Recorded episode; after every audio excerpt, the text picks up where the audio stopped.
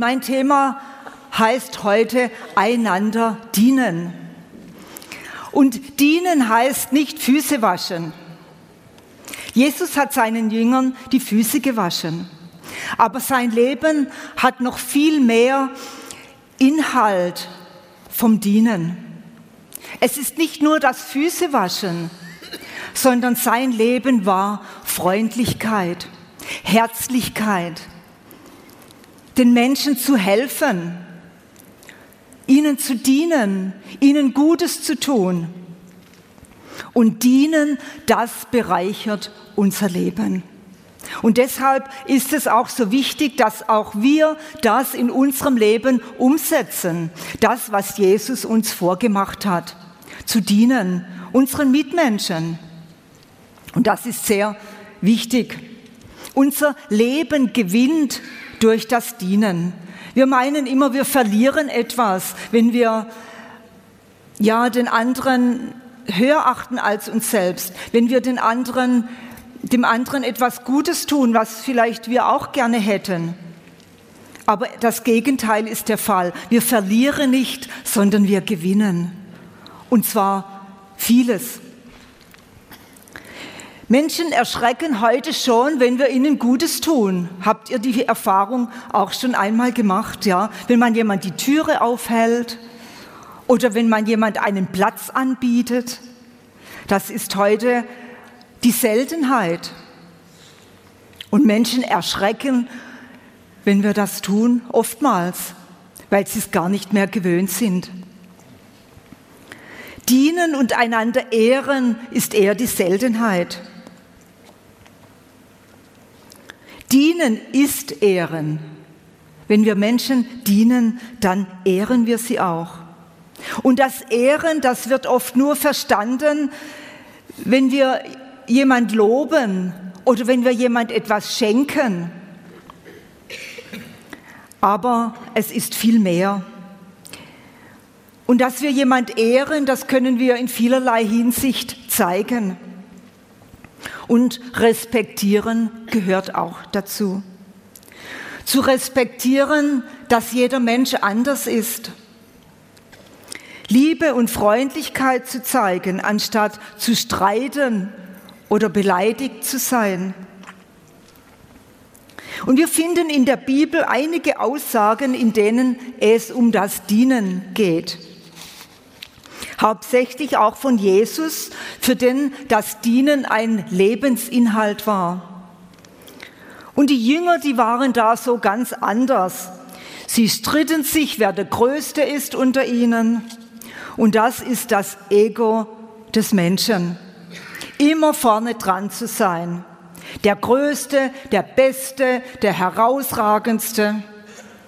Ja, was ich kann und was ich bin der hervorstechendste. Doch Jesus hinterlässt uns eine ganz andere Erkenntnis von Dienen.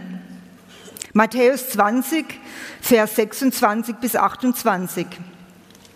Und da heißt es, unter euch wird es nicht so sein, sondern wenn jemand unter euch groß werden will, wird er euer Diener sein.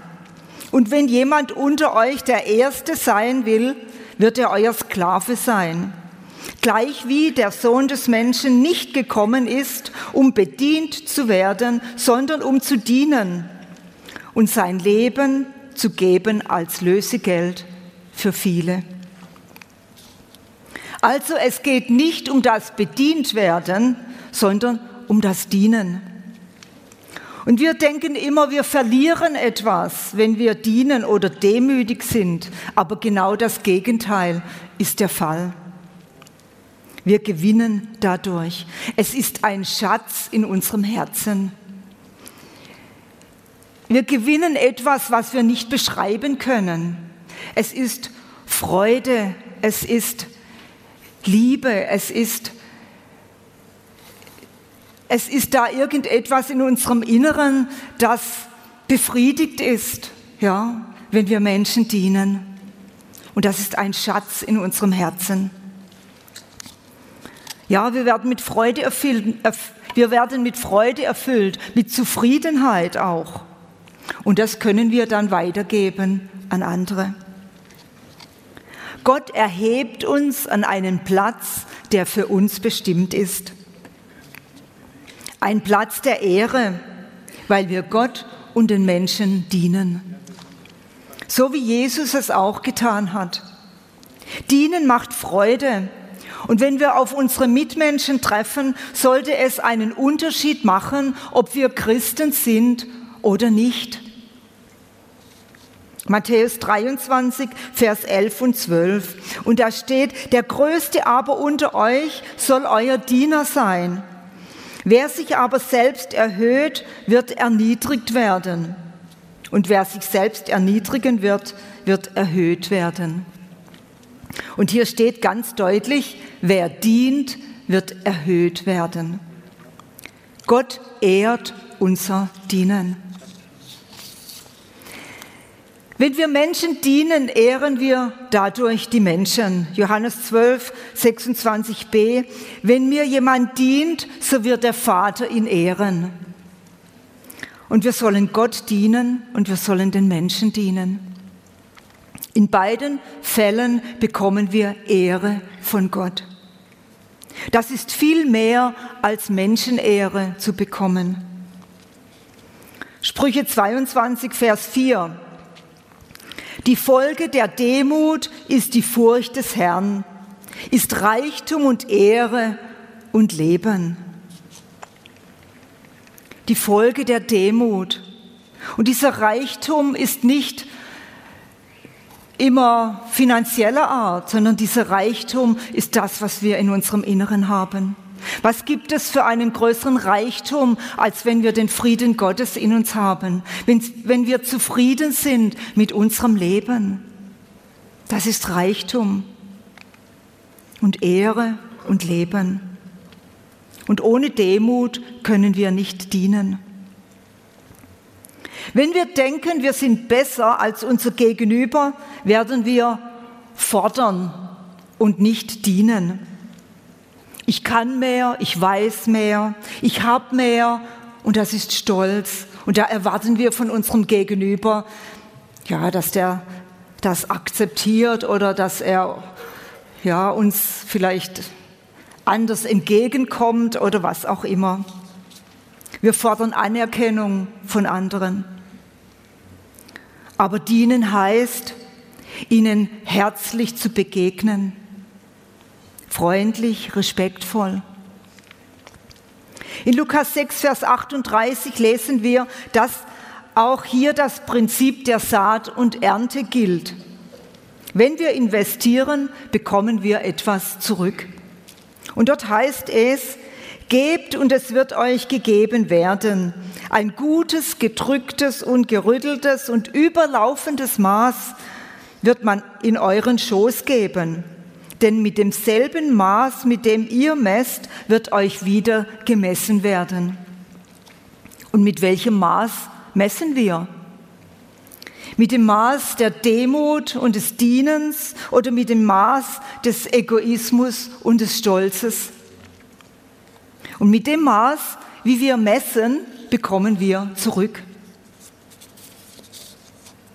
Ehre von Gott und ein überfließendes Maß durch das Dienen.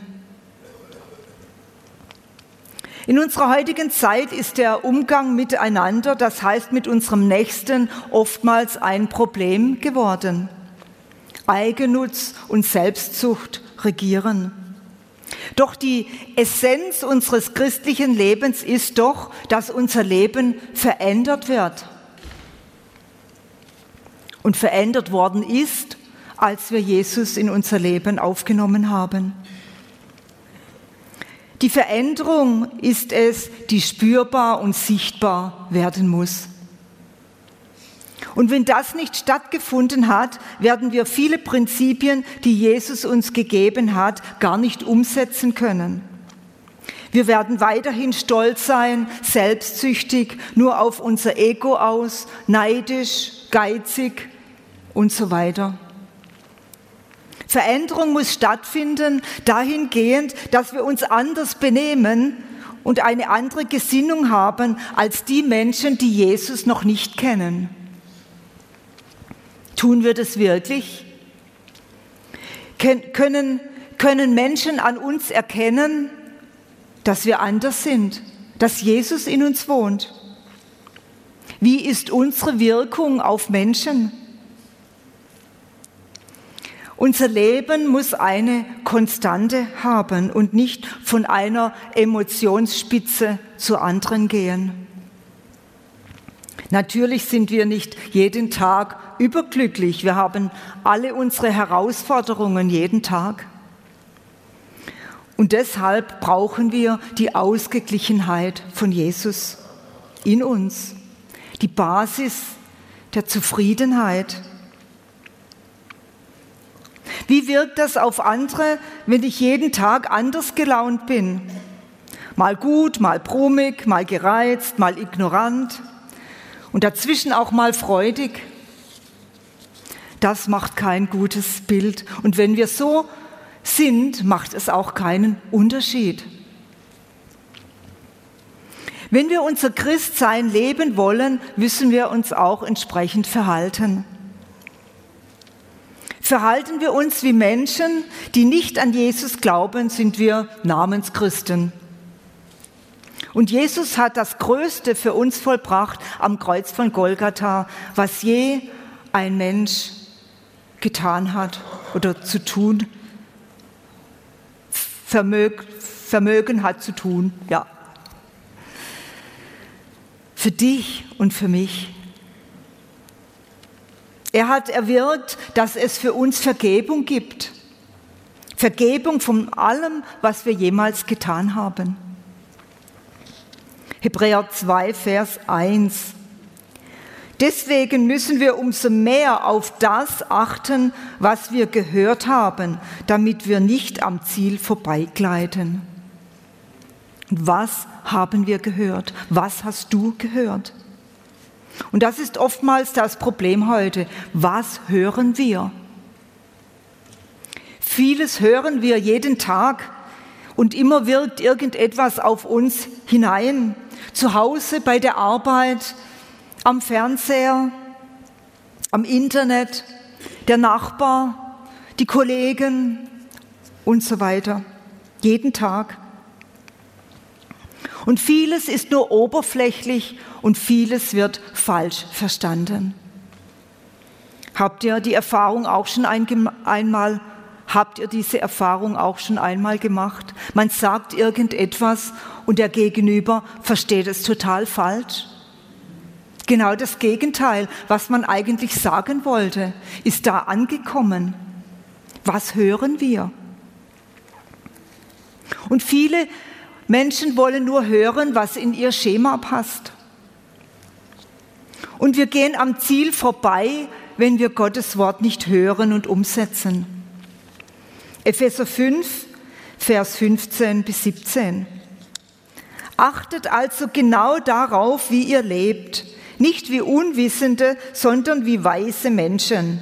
Dient Gott, solange ihr es noch könnt, denn wir leben in einer schlimmen Zeit.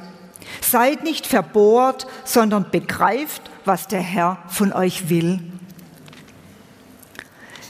Dient Gott, solange ihr noch könnt, und das lässt darauf schließen, dass wir es irgendwann einmal nicht mehr können. Und das sollte uns zu denken geben. Noch können wir ungehindert Gottes Wort verbreiten, auch in der Öffentlichkeit. Doch mehr und mehr wird man angegriffen, wenn man die biblischen Wahrheiten vertritt. Und hier steht, wir leben in einer schlimmen Zeit und so ist es auch. Das ist wahr. Die Bibel nennt uns verbohrt, wenn wir nicht beachten, was sie uns sagt. Und in manchen Übersetzungen heißt es töricht. Gott legt einen großen Wert darauf, wie wir unser Christsein leben. Jesus hat es uns vorgemacht und wir finden viele Beispiele an, den, an seinen Verhaltensmustern in der Bibel. Wie ist Jesus mit seinen Jüngern umgegangen? Und da haben wir auch die Parallele, wie gehen wir mit unserem Nächsten um? Hat er sie jemals beschimpft oder beleidigt? Er hätte wahrhaftig auch Grund dazu gehabt. Ja. Manchmal haben sie sich auch entsprechend benommen, völlig daneben. Oder hat er sie jemals abfällig oder böse behandelt oder respektlos? Er hat sie geehrt und ihnen Gutes getan, selbst als sie versagten und wieder ihre eigenen Wege gingen. 1. Korinther 10, Vers 24. Denkt bei dem, was ihr tut, nicht nur an euch, denkt vor allem an die anderen und daran, was für sie gut ist. Das ist ein Vers, der uns sicher zu denken gibt. Ich möchte es nochmal sagen, was hier steht. Denkt bei dem, was ihr tut, nicht nur an euch. Machen wir das? Denkt vor allem an die anderen und daran, was für sie gut ist. Das machen wir doch in den wenigsten Fällen eigentlich. Und das ist die Essenz des Dienens. Wahrzunehmen, zu erkennen, was braucht der andere jetzt? Was tut meinem Nächsten gut? Und das ist gar nicht so einfach, wenn sie uns ärgern.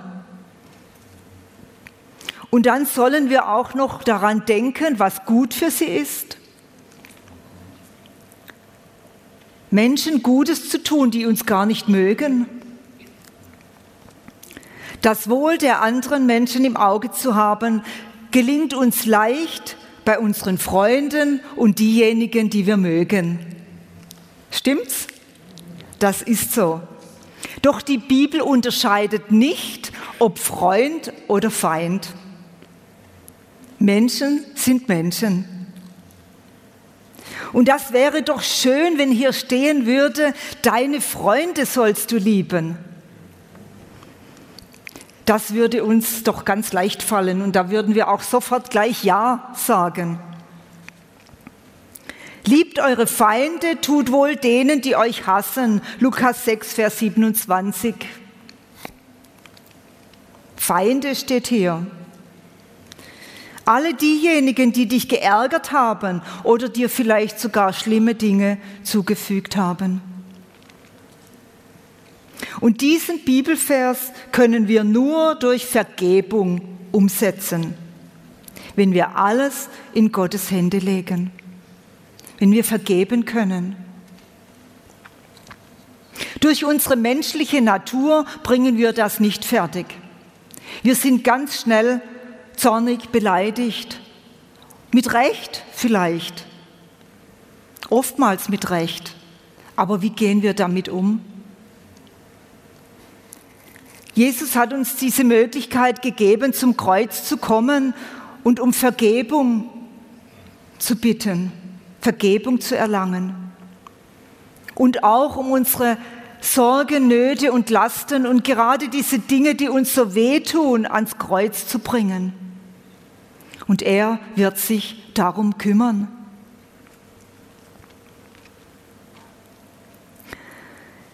Unsere menschliche Natur ist auf Vergeltung aus, auf Rache, auf Zurückbezahlen. Jesus aber sagt, die Rache gehört mir. Römer 12, Vers 19.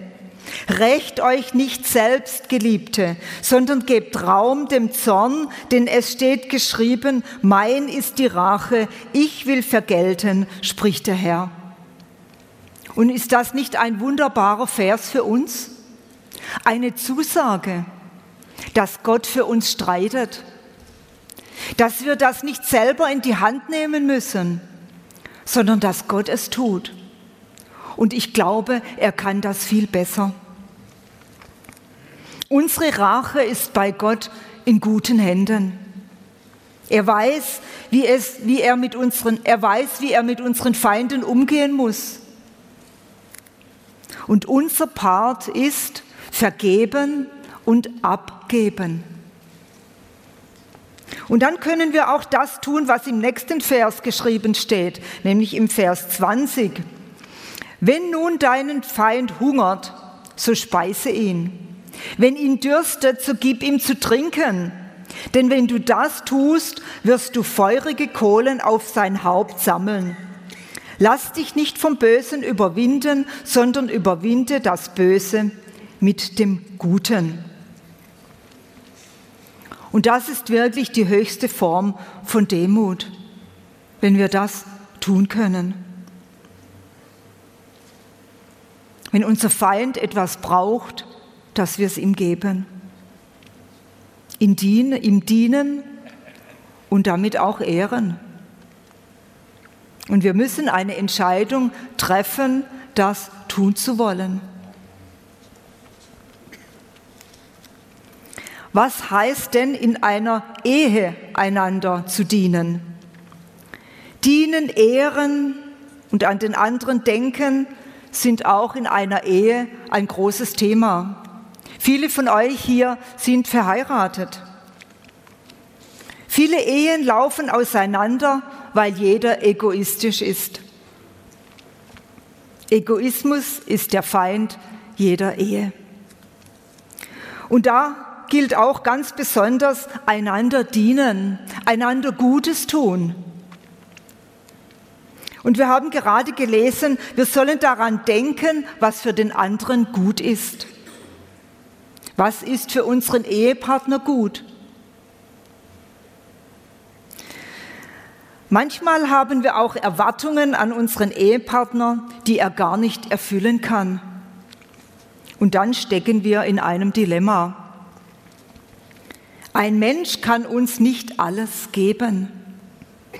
Wir erwarten manchmal von unserem Ehepartner das, was eigentlich nur Gott geben kann. Geborgenheit, Ruhe, Frieden, echte Liebe, nicht nur einen, Gefühls, nicht nur einen Gefühlsschwall, bedingungslose Annahme, Ausgeglichenheit und so weiter. Kein Mensch ist perfekt. Kein Mensch kann alles geben. Und jeder Mensch enttäuscht irgendwann, auch in einer Ehe. Wir überfordern einander und wollen unsere eigenen Wünsche durchsetzen. Und deshalb entstehen bei solchen Erwartungen Verletzungen, Enttäuschungen, Ablehnung, Unverständnis, und so weiter. Und das spielt sich auf der Ebene der Gefühle ab. Und oft kommt da noch Ärger, Wut und Zorn dazu. Und der ursprüngliche Gedanke Gottes für eine Ehe ist Einheit mit ihm. Deshalb heißt es Ehe, E-H-E. Und das heißt Ehepartner, Herr und Ehepartner. Ja, und so ist der Herr in der Mitte, Mittelpunkt in unserer Ehe. Und wenn er der Mittelpunkt ist, dann tappen wir auch nicht so leicht in die Falle, die der Feind uns stellt, die der Teufel uns stellt. Ja, indem wir uns ärgern oder aufregen über Dinge, die gar nicht eigentlich relevant sind.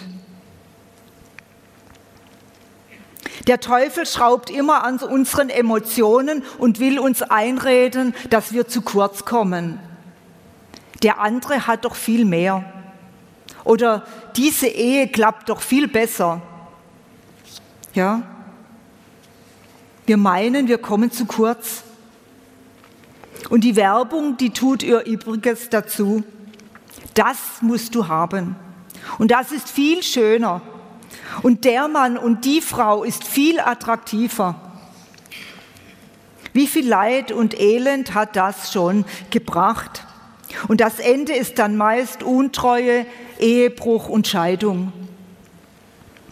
Galater 5, Vers 13. Denn ihr seid zur Freiheit berufen worden, Brüder. Und ich sage dazu auch Schwestern. Nur gebraucht nicht die Freiheit als Anlass für das Fleisch, sondern dient einander durch die Liebe. Wir sind zur Freiheit berufen. Und das heißt aber nicht, dass wir unseren Begierden freien Lauf lassen können, dass wir alles konsumieren können, was uns der Feind so vor die Füße legt. Wir sollen diese Freiheit nicht als Anlass für das Fleisch benutzen. Und das heißt, unseren Begierden nachgehen oder nachgeben, sondern dient einander durch die Liebe.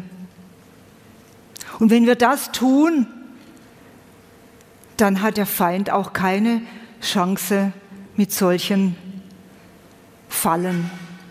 Und das gilt besonders in einer Ehe, dient einander durch die Liebe. Ehren und einander höher achten als sich selbst. Philipper 2, Vers 3 bis 5.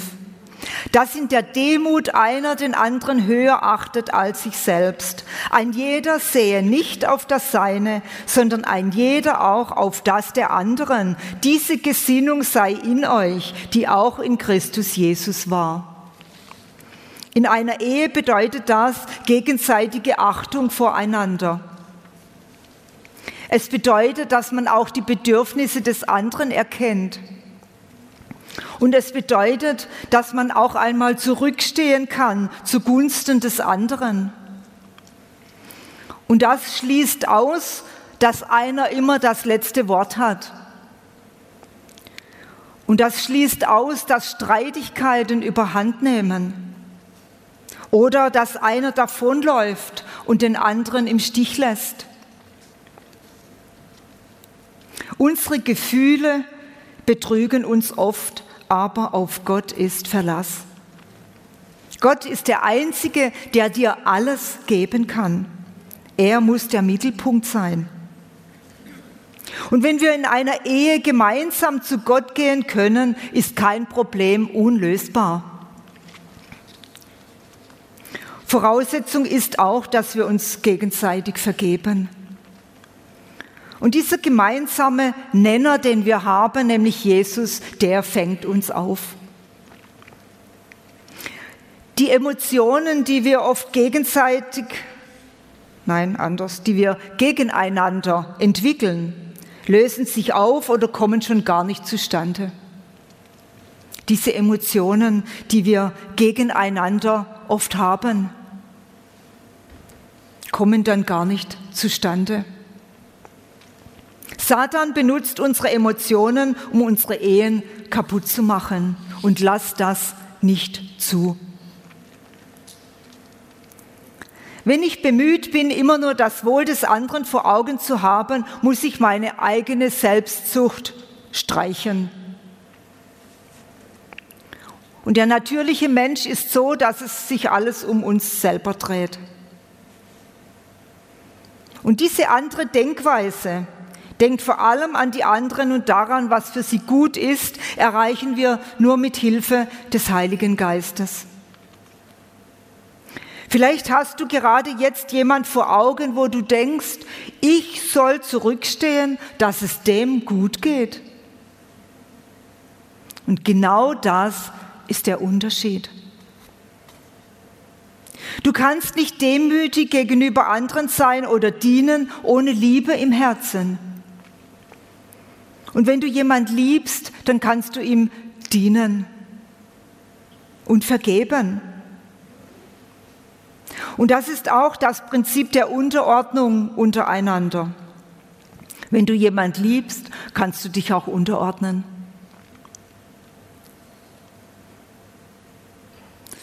Auch in einer Ehe heißt es, ordnet euch einander unter, gegenseitig. Nicht einer herrscht und der andere hat nichts zu sagen. So ist das nicht gemeint. Es heißt gegenseitig, einander, gleichwertig. Jesus hat sich untergeordnet unter seine irdischen Eltern, der Obrigkeit, dem jüdischen Gesetz, und seinem Vater im Himmel. Er hat nicht den starken Mann gespielt, obwohl er seine Überlegenheit hätte ausspielen können.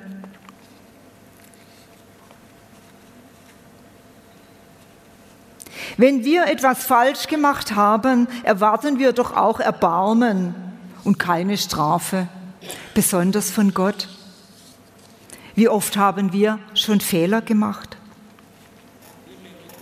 Wenn wir in unserem Alltag etwas falsch machen, erwarten wir doch Nachsicht von unseren Mitmenschen. Doch wenn andere etwas falsch machen, unser Nächster, erwarten wir meist Strafe von, für ihn. Erwarten wir meist Strafe für ihn. Der hat das doch verdient. Ist das nicht ein verkehrtes Denken? Uns soll es gut gehen und dem anderen? Ja, der hat es doch verdient. Ich glaube, wir hätten es alle verdient und deshalb ist Jesus auch gekommen. Wir sind oft so unbarmherzig, auch anderen gegenüber. Gottes Wort sagt uns, dass wir das Wohl des anderen im Auge haben sollen. Wir können für unsere Mitmenschen beten, wir können auf sie Rücksicht nehmen und wir können ihnen Versorgung geben, wenn sie etwas brauchen. Paulus sagt in 1. Korinther 9, 22, ich bin, nein, den Schwachen bin ich ein Schwacher geworden, damit ich die Schwachen gewinne. Ich bin allen alles geworden, damit ich auf alle Weise einige errette. Und er gibt uns hier ein gutes Beispiel. Und was meint der Paulus damit? Er hat sich auf die Ebene gestellt, wo die Menschen waren. Rücksicht auf ihre Schwachheiten. Er hat ihnen gedient. Er hat ihnen geholfen und erklärt, was sie nicht wussten. Er war liebevoll zu jedem. Er hat sich gedemütigt, auch wenn er vieles besser wusste und mehr Erkenntnis hatte. Paulus wollte Menschen gewinnen. Und dies erreicht man nicht durch Besserwisserei, sondern indem man sie in dem Stand ihrer Erkenntnis akzeptiert.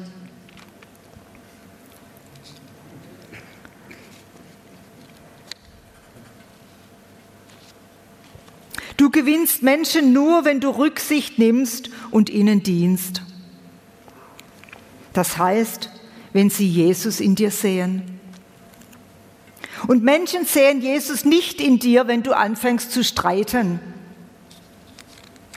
Es gibt immer mal Gründe zum Streiten. Jeder hat Emotionen. Beim einen sitzt das ganz locker und beim anderen dauert es länger. Durch das Rücksichtnehmen und ruhig sein achtet man den anderen höher als sich selbst. Mit einem Menschen, der ruhig ist, kannst du nicht streiten. Du gibst keine Chance zum Streiten. 2. Timotheus 2, 23 und 24. Lass dich nicht auf törichte und nutzlose Auseinandersetzungen ein. Du weißt ja, dass sie nur zu Streit führen. Wer Gott dienen will, soll sich nicht herumstreiten, sondern allen Menschen freundlich begegnen ein geduldiger Lehrer sein, bereit auch Böses zu ertragen. Nutzlose Auseinandersetzungen, die zu Streit führen. Wer kennt das nicht? Aber warum müssen wir immer im Recht sein? Wir sollen nicht herumstreiten, sondern den Menschen freundlich begegnen. Und wenn wir anfangen, andere Menschen zu verurteilen, fällt das auf uns zurück. Jakobus 4, 11 und 12. Redet nicht schlecht übereinander, liebe Brüder und Schwestern, denn wer jemandem Schlechtes nachsagt oder ihn verurteilt, der verstößt gegen Gottes Gesetz. Anstatt es zu befolgen, spielt er sich als Richter auf. Gott allein ist beides, Gesetzgeber und Richter. Nur er kann verurteilen oder von Schuld freisprechen. Woher nimmst du dir also das Recht, deine Mitmenschen zu verurteilen? Dies ist ein klares Wort. Wir tun etwas, was uns nicht zusteht. Ein paar Verse weiter in Kapitel 5, Vers 9 steht, klagt nicht übereinander, liebe Brüder und Schwestern, sonst wird Gott euch verurteilen. Bedenkt, der Richter steht schon vor der Tür. Also es fällt auf uns zurück, wenn wir so etwas tun. Und folgendes lesen wir, was Gott erwartet in 1. Petrus 5, Vers 5. Alle aber umkleidet euch mit Demut im Umgang miteinander. Denn Gott widersteht den Hochmütigen, den Demütigen aber gibt er Gnade. Also demütig, nicht rechthaberisch. Von oben herab, anstatt zu dienen. Und ein letzter Bibelvers, 1. Petrus 4, Vers 10. Wie jeder eine Gnadengabe empfangen hat, so dient damit einander als gute Verwalter der verschiedenartigen Gnade Gottes. Also, das, was wir empfangen haben, sollen wir weitergeben. Jeder diene in seinen Möglichkeiten. Du brauchst nicht das zu tun, was andere tun, sondern das, was du ausmachst, was auf deinem Herzen ist. Es gibt tausend kleine Möglichkeiten, jeden Tag einander zu dienen. Und wenn du nur die Türe aufhältst oder jemandem freundlich begegnest, und wir bekommen so viel zurück. Es ist ein Schatz in unserem Herzen. Freude, Zufriedenheit, Liebe. Und das ist das, was unser Leben ausmacht. Amen. Halleluja.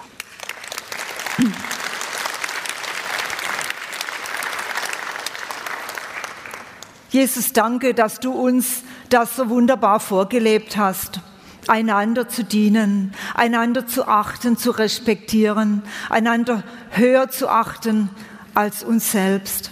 Und du hast es so viele Male uns gezeigt, auch wie du mit deinen Jüngern umgegangen bist. Und ich danke dir, dass du das jetzt ganz tief in unsere Herzen hineinpflanzt. Dass wir in unserem Herzen diese Entscheidung treffen, ja, so will ich leben. Ich möchte dienen.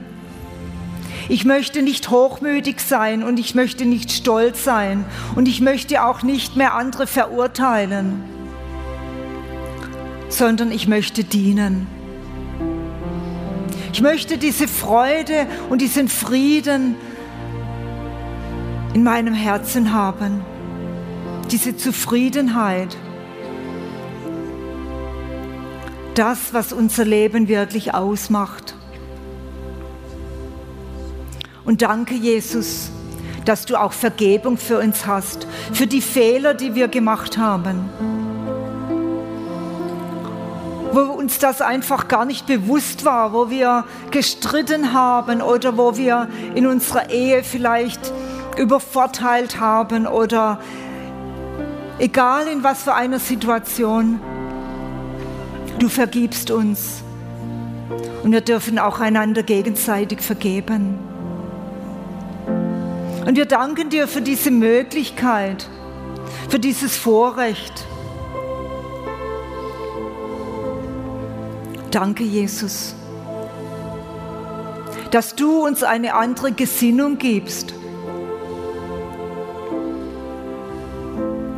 Dass du uns einfach erkennen lässt, was du meinst, wie du es haben möchtest, dass du der Mittelpunkt sein willst in unserem Leben. Und wir danken dir dass du uns immer wieder neu erfüllst mit dir, dass du uns immer wieder neu dein Wort offenbarst, dass wir immer wieder neu beginnen dürfen, zu dir kommen dürfen, auch immer wieder Neues erkennen dürfen. Danke, Jesus. Danke, Jesus, dass es dich gibt und dass du alles vollbracht hast am Kreuz von Golgatha. Danke, Jesus, für diese Freiheit, die wir haben dürfen. Danke, Jesus. Amen.